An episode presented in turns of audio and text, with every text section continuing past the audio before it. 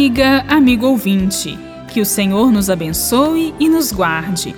Mostre-nos sua face e tenha misericórdia de nós.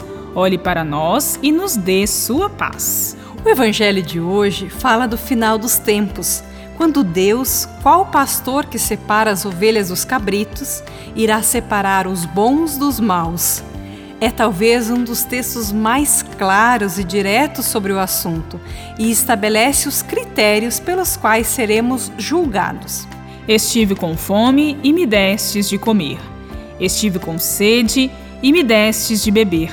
Era forasteiro e me recebestes em casa. Estava nu e me vestistes. Doente e cuidastes de mim. Prisioneiro e me fostes visitar. Vinde benditos de meu Pai recebei o reino que vos está preparado desde a criação do mundo. O texto é do Evangelho de Mateus, capítulo 25, versículos 31 a 46.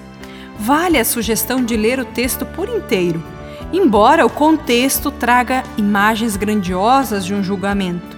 O juízo não levará em conta obras excepcionais, mas as obras de misericórdia do dia a dia. Quem as praticou recebe a recompensa prometida.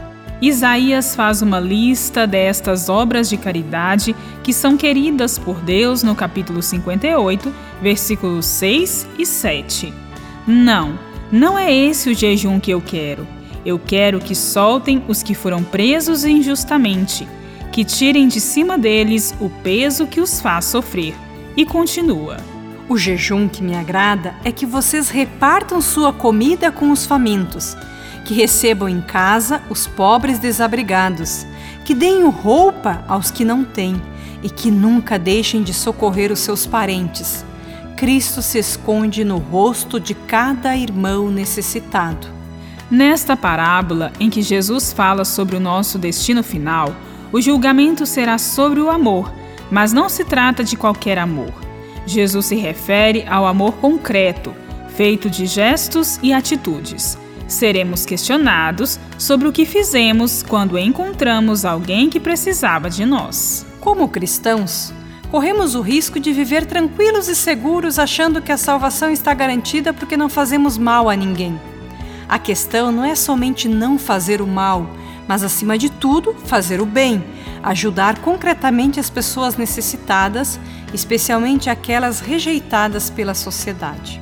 O reino de Deus continua em permanente construção e todos nós somos chamados a fazer parte deste reino, vivendo o amor no concreto da vida diária. Bíblia Deus com a gente. Produção de Paulinas Web Rádio. Apresentação: Irmã Viviane Moura e Irmã Bárbara Santana.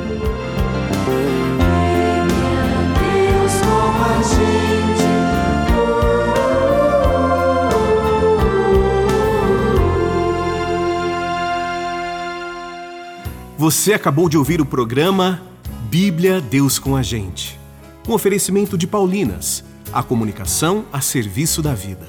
Apresentamos Casa da Iniciação Cristã, Ritos e Celebrações, um subsídio litúrgico catequético que guia os ritos de batismo, crisma e eucaristia, desenvolvido para catequistas, equipes de liturgia e toda a comunidade cristã. É o aliado perfeito para celebrar com significado e solenidade. Catequese é na Paulinas. Ligue 0870 181 ou pelo site paulinas.com.br.